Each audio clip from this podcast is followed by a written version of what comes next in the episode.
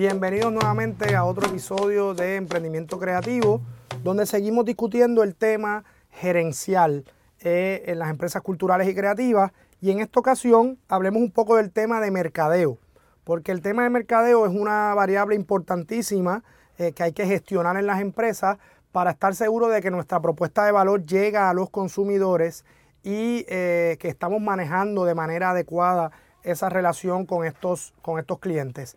Eh, y el tema de mercadeo, a mí me gusta verlo con tres componentes. Primero hay que entender el mercado, que ya hemos hablado un poco de eso a la hora de gestionar una idea de negocio. Luego hay un componente estratégico y luego hay un componente táctico a través del cual ejecutamos nuestra, nuestra estrategia. Así que lo que voy a llevarlos es por, ese, por, ese, por esa ruta eh, del tema del mercado hasta llegar a la táctica y ejecución de nuestra, de nuestra idea y de nuestros proyectos empresariales.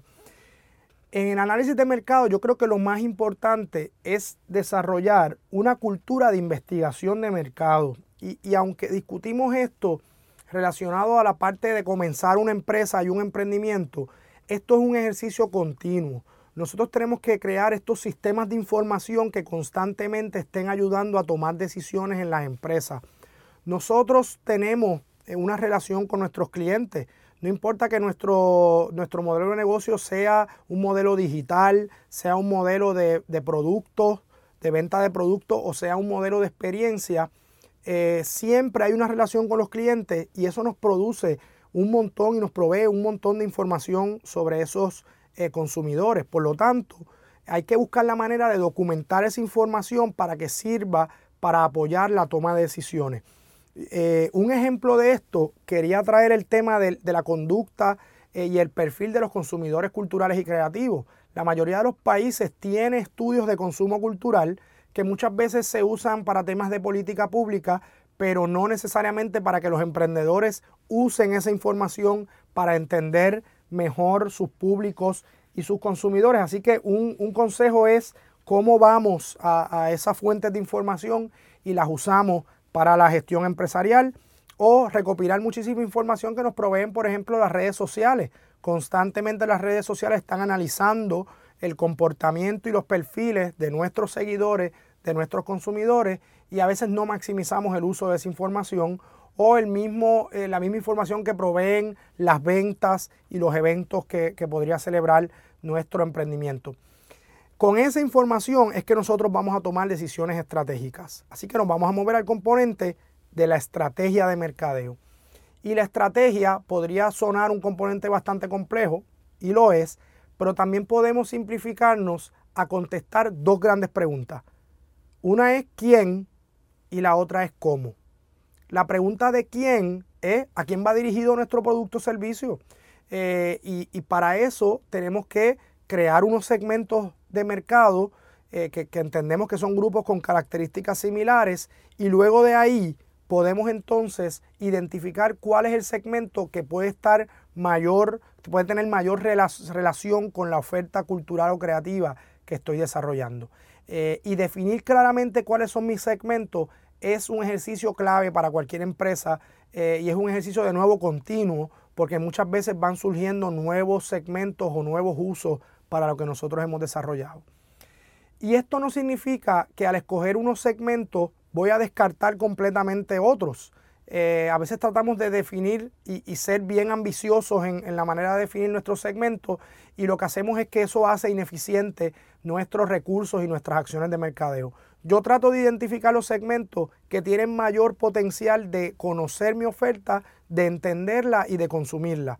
Eh, pero de nuevo, esto no supone excluir otros recursos, sino priorizar, porque todos tenemos presupuestos limitados y acceso limitado a nuestros mercados. Así que la pregunta de quién es una estrategia clave para toda empresa en cualquier segmento de la economía creativa. La otra pregunta clave que responde a la estrategia es el cómo. Y para yo responder al cómo, lo primero que tengo que hacer es definir claramente cuáles son esos elementos de diferenciación en mi propuesta. Y cuando yo tengo claro esos elementos de diferenciación, yo puedo entonces diseñar un posicionamiento que me haga único en el mercado. Al final del día, la gente está constantemente haciendo asociaciones en su cabeza cada vez que va a consumir un producto o un servicio eh, cultural o creativo o un servicio o producto de cualquier tipo. Si en ese análisis, en esas asociaciones, en ese proceso cognitivo que tiene el consumidor, yo estoy presente como una opción, entonces tengo un posicionamiento y una estrategia eh, definida y clara.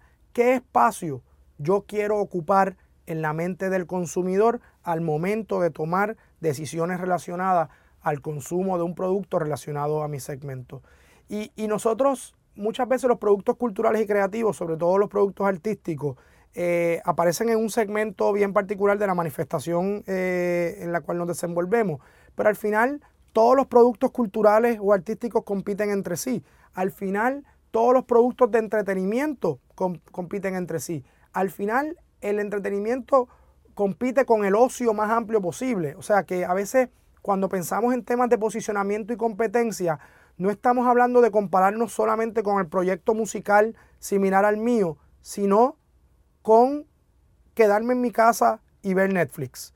Eso es una competencia si el consumidor lo que está buscando es una actividad de ocio. Así que tengamos cuidado con cómo hacemos esas comparaciones, porque podríamos pensar que no tenemos ninguna competencia y que estamos en un posicionamiento único, cuando al final realmente eh, somos parte de una industria o de una actividad mucho más grande que es el entretenimiento y el ocio. Pero tener claro ese posicionamiento es importante para definir la estrategia. Y de ahí nos movemos al componente táctico. Y el componente táctico es cuáles son esas acciones específicas que yo voy a llevar a cabo para sostener o desarrollar esa estrategia. Y en mercadeo, por años se ha desarrollado el fenómeno de las 4 Ps o de las 7 P, que son todo este conjunto de acciones. Por ejemplo, los productos en sí, el, producto o servicio que yo ofrezco, es una forma de yo ejecutar la estrategia. La, fijación de precios, o sea, qué precios pongo eh, dependiendo de unos segmentos y unas experiencias y actividades, eh, eso abona también a ejecutar la estrategia. Eh, ¿Cómo llego al cliente? ¿Verá cuáles son los canales de distribución? Eso es una estrategia. ¿Cómo manejo los procesos para que se lleve a cabo ese consumo de ese producto o servicio? Eso también es parte de las tácticas que adelantan la estrategia. las personas, los recursos humanos que están en contacto directo con los clientes, eso es otro tema eh, eh, importante de, las variables tácticas. El ambiente. Casi siempre el consumo cultural y creativo se da en un ambiente específico con unas características específicas. Y finalmente todo el tema de comunicación, que muchas veces llamamos promoción, llámese relaciones públicas, publicidad, eh, mercadeo directo, promociones de venta. Todas esas variables abonan a yo comunicar un ofrecimiento. Y esto es como si fuera un portafolio. Yo tengo que decidir qué acciones voy a llevar a cabo en cada una y lo más importante es la integración eh, y la consistencia. Eh, todo el tema de posicionamiento está atado a la identidad de marca. Y la identidad de marca no es otra cosa que, que un poco la, la personificación de un producto o servicio cultural. Si esto fuera una persona, ¿qué tipo de persona sería? con qué valores, con qué características, con qué comportamiento. Y todas esas variables tácticas que acabo de mencionar de las 4 P o de las 7 P, todas tienen que ser consistentes para abonar a comunicar qué tipo de persona es esa empresa. Y de nuevo, aquí la variable más importante es el tema de consistencia en el ofrecimiento.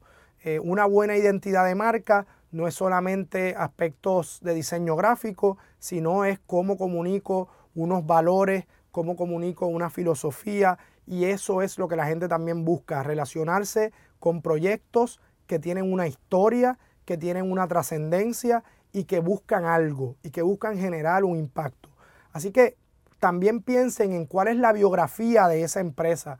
O sea, cuál es esa biografía en, en 100 palabras, en 200 palabras, que comunica una historia con la cual yo como consumidor quisiera tener una relación. Es un ejercicio muy bonito de, construir una narrativa sobre una marca de un proyecto cultural y creativo. Y finalmente hay un tema bien importante de mercadeo que tiene que ver con el tema de internacionalización. Uno de los retos más grandes que tienen los emprendimientos culturales y creativos es que muchas veces tienen mercados locales muy limitados porque a veces son experiencias que están relacionadas a un nivel socioeconómico, a un nivel educativo o a, algunos gustos o apreciaciones estéticas particulares. Y eso requiere que muchas veces salgamos de nuestro entorno geográfico para tener mayores mercados que hagan que nuestra oferta sea viable. Así que cualquier emprendimiento tiene que ir pensando en cómo su modelo de negocio no solamente impacta el entorno local, sino cómo puede tener impacto a nivel internacional. Una manera es exportar directamente a otros países, otra manera es identificar recursos en otros países a través de los cuales colaborar y eh, hacer licenciamiento o acuerdos de coproducción que puedan viabilizar este ejercicio. Con esto concluimos el tema de mercadeo para luego movernos a la parte de administración financiera. Nos vemos en el próximo episodio.